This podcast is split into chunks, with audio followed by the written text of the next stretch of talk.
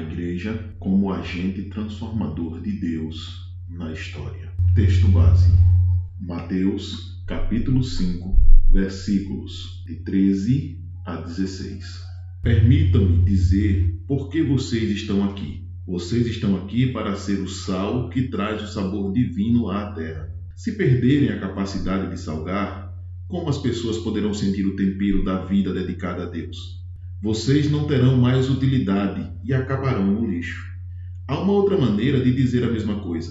Vocês estão aqui para ser luz, para trazer as cores de Deus ao mundo. Deus não é um segredo a ser guardado. Vamos torná-lo público, tão público quanto uma cidade num plano elevado. Se faço de vocês portadores da luz, não pensem que é para escondê-los debaixo de um balde virado. Quero posicioná-los onde todos possam vê-los Agora que estão no alto do morro, onde todos conseguem enxergá-los, tratem de brilhar. Mantenham sua casa aberta, que a generosidade seja a marca da vida de vocês. Mostrando-se acessíveis aos outros, vocês motivarão as pessoas a se aproximar de Deus, o generoso Pai do céu.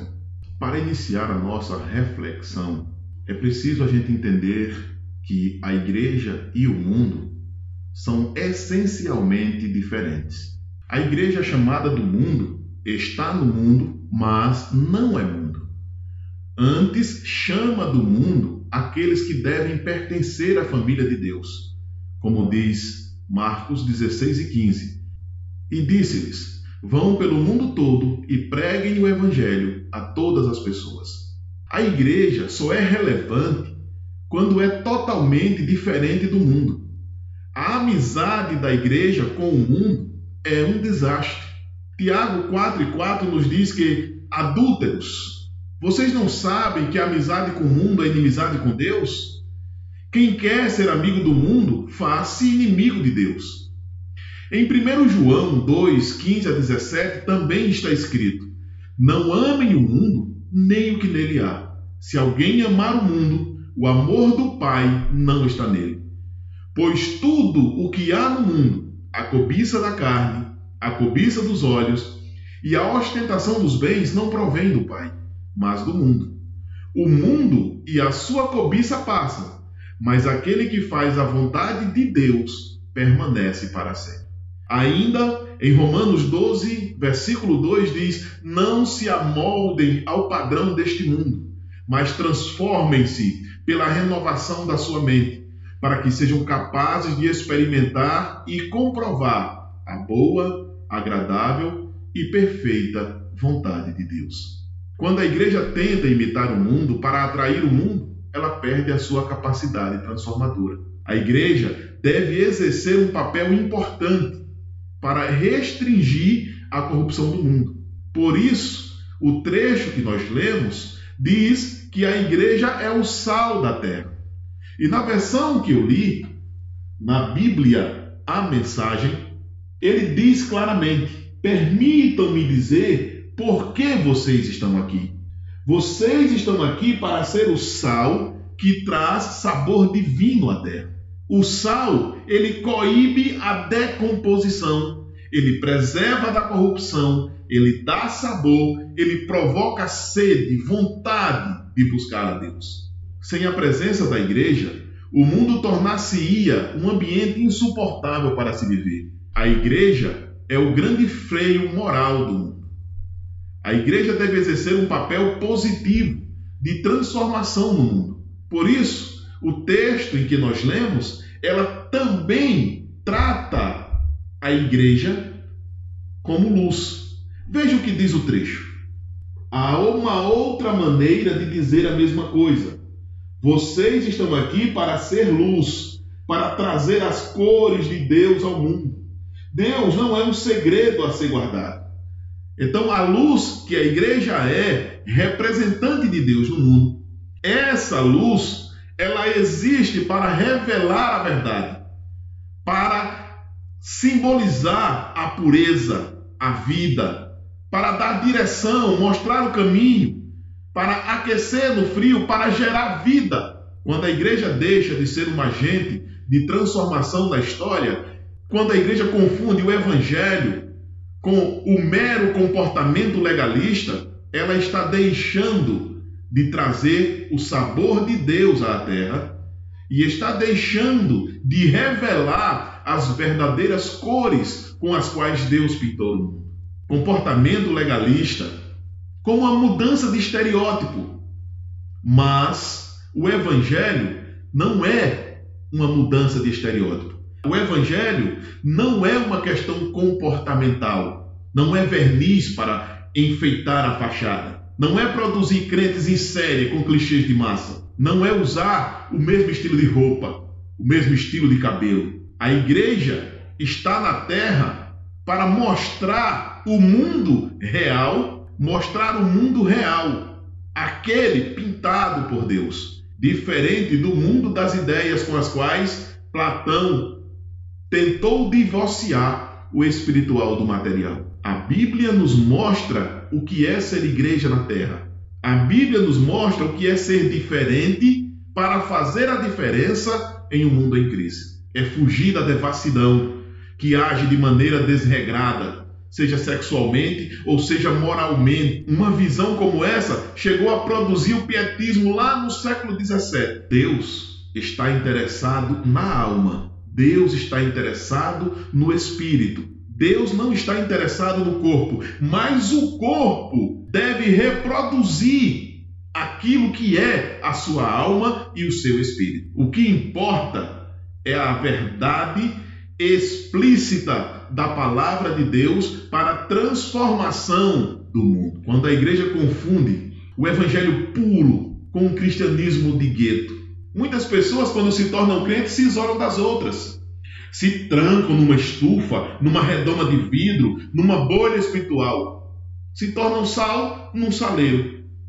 E num saleiro se vence e se torna sal insípido. Essas pessoas não se apresentam, não se inserem, não influenciam, não salgam, não resplandecem, são antissociais, conformistas. Nós não devemos confundir de maneira nenhuma o evangelho com esse tipo de separação, de gueto, de formação social exclusiva, etnocêntrica. Nós não devemos confundir o evangelho que a igreja deve levar como luz com o misticismo religioso. Nós não somos partes de uma cultura mística. Nós não devemos e nem vemos a Bíblia como a, a, alternativas de pagelança. Hoje, da mesma forma, igrejas neopentecostais mantém o povo no mesmo misticismo tosco, no misticismo, num culto de magia, num teatral culto que foge da essência do evangelho, que foge da verdadeira e da real presença da igreja no mundo, que é transformar, aperfeiçoar,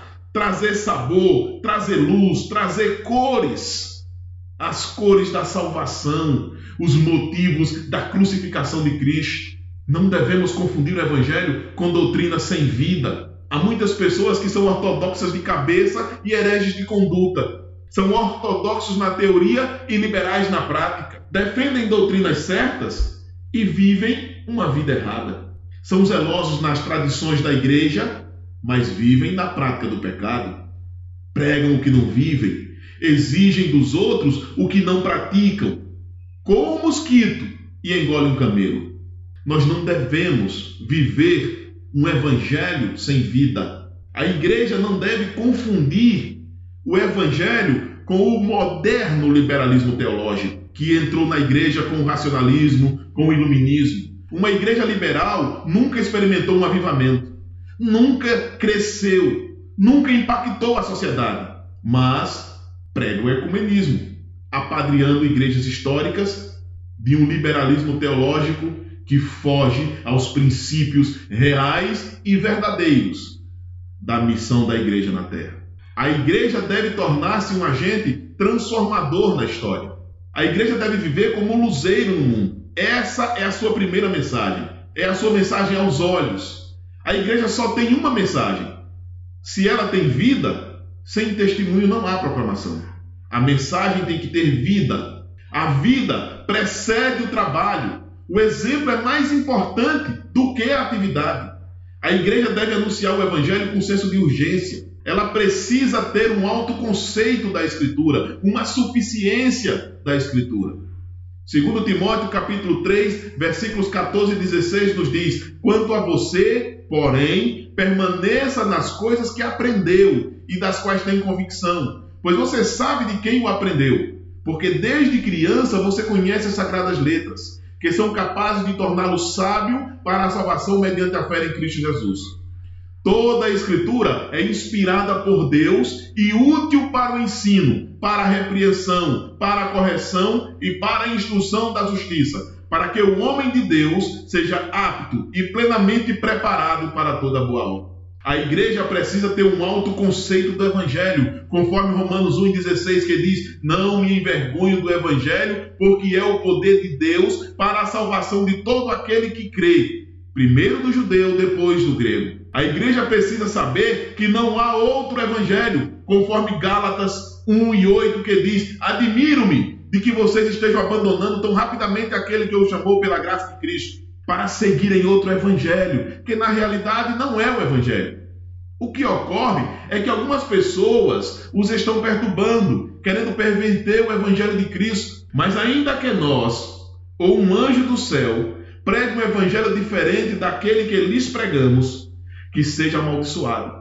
Como já dissemos agora, repito: se alguém lhes anuncia um evangelho diferente daquele que já receberam, que seja amaldiçoado. A igreja precisa pregar o evangelho no poder do Espírito. 1 Tessalonicenses 1,5 diz: Porque o nosso evangelho não chegou a vocês somente em palavra, mas também em poder, no Espírito Santo e em plena convicção. Vocês sabem como procedemos entre vocês em seu favor. A igreja precisa pregar com lágrimas, com dedicação, com força, com entusiasmo. A igreja precisa usar os métodos legítimos para alcançar o número maior possível. 1 Coríntios 9, 23 diz: Para com os fracos, tornei-me fraco para ganhar os fracos. Tornei-me tudo para com todos, para de alguma forma salvar alguns. Paulo não está ensinando a duplicidade, Paulo está ensinando a flexibilidade. Jesus abordou as pessoas de formas diferentes. Nicodemos, o paralítico de Betesda, Zaqueu, o leproso, todos foram abordados de forma diferente, de acordo com as suas situações. Jesus quebrou tabus para evangelizar. Jesus usou diferentes formas de alcançar o povo. Jesus quebrou tabus para evangelizar. Veja o exemplo da mulher samaritana. O preconceito do cardápio, pão imundo, cidade dos bêbados. O preconceito racial, era uma mulher samaritana, não, os samaritanos não se davam bem com o povo de Jerusalém. O preconceito cultural era uma mulher a quem ele estava anunciando. O preconceito religioso, ela adorava no Monte Gerizim, ele adorava em Jerusalém. O preconceito moral, ela tinha passado por cinco divórcios e agora vivia com um amante. Então Jesus quebrou paradigmas. Jesus usou vários métodos para alcançar o maior número possível de pessoas, mas ele não deixou de anunciar o evangelho essencial, verdadeiro e puro. Jesus usou a evangelização pessoal. Se você observar, tem 35 entrevistas de Jesus nos evangelhos, evangelizando pessoalmente as pessoas. A evangelização de massa, várias vezes Jesus pregou para multidões. Evangelização pelo ensino, como no Sermão do Monte. Evangelização pelo serviço, quando curou, alimentou, consolou, serviu. O apóstolo Paulo, na, na mesma forma como Jesus, quando ele diz: Sede meu imitadores, como eu sou de Cristo, ele também utilizou vários métodos para alcançar o maior número de pessoas. Evangelização pessoal, quando em Filipenses 1,13 pregou para a guarda pretoriana. Evangelização nos lares, conforme Atos 20 e 20 evangelização pela apologética, Atos 17, evangelização pela literatura em todas as cartas que escreveu às igrejas por onde passou. Quando a igreja se torna o braço estendido de Deus na prática do bem, ela está no caminho certo do seu papel na terra. A igreja sempre foi pioneira nas grandes transformações da sociedade. Libertação da mulher dos preconceitos, a restauração da dignidade da criança e da mulher, a libertação dos escravos, a quebra do preconceito racial, a criação de hospitais, escolas, academias, creches, instituições de socorro aos aflitos e excluídos, o progresso científico, a promoção do trabalho como uma liturgia para Deus e serviço ao próximo, são ações da igreja em diferentes vertentes para fazer-se anunciante do Evangelho do Rei. A igreja deve se tornar hoje uma voz profética ao mundo. Ela não pode ser conformista, não pode ser omissa, covarde. João Batista denunciou o adultério do rei Herodes, não teve medo. Jesus chamou Herodes de raposa. Os apóstolos ensinaram que a obediência ao poder civil tem seus limites. Tiago denunciou a ganância dos ricos, fraudando o salário dos trabalhadores. Amós denunciou os juízes que vendem sentenças. Isaías denunciou o pecado da ganância insaciável que leva a riqueza a se ajuntar nas mãos de poucos. Os profetas denunciaram o pecado no palácio, no templo, nas ruas. Os reformadores denunciaram o pecado na igreja. Os avivalistas também o fizeram.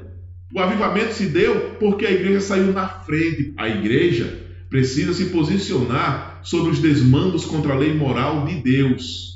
A igreja precisa mostrar qual é a sua posição acerca do aborto, do homossexualismo, da corrupção e da idolatria. Quando a igreja se coloca na brecha e clama a Deus por restauração do mundo, ela está executando o papel que Deus a deixou.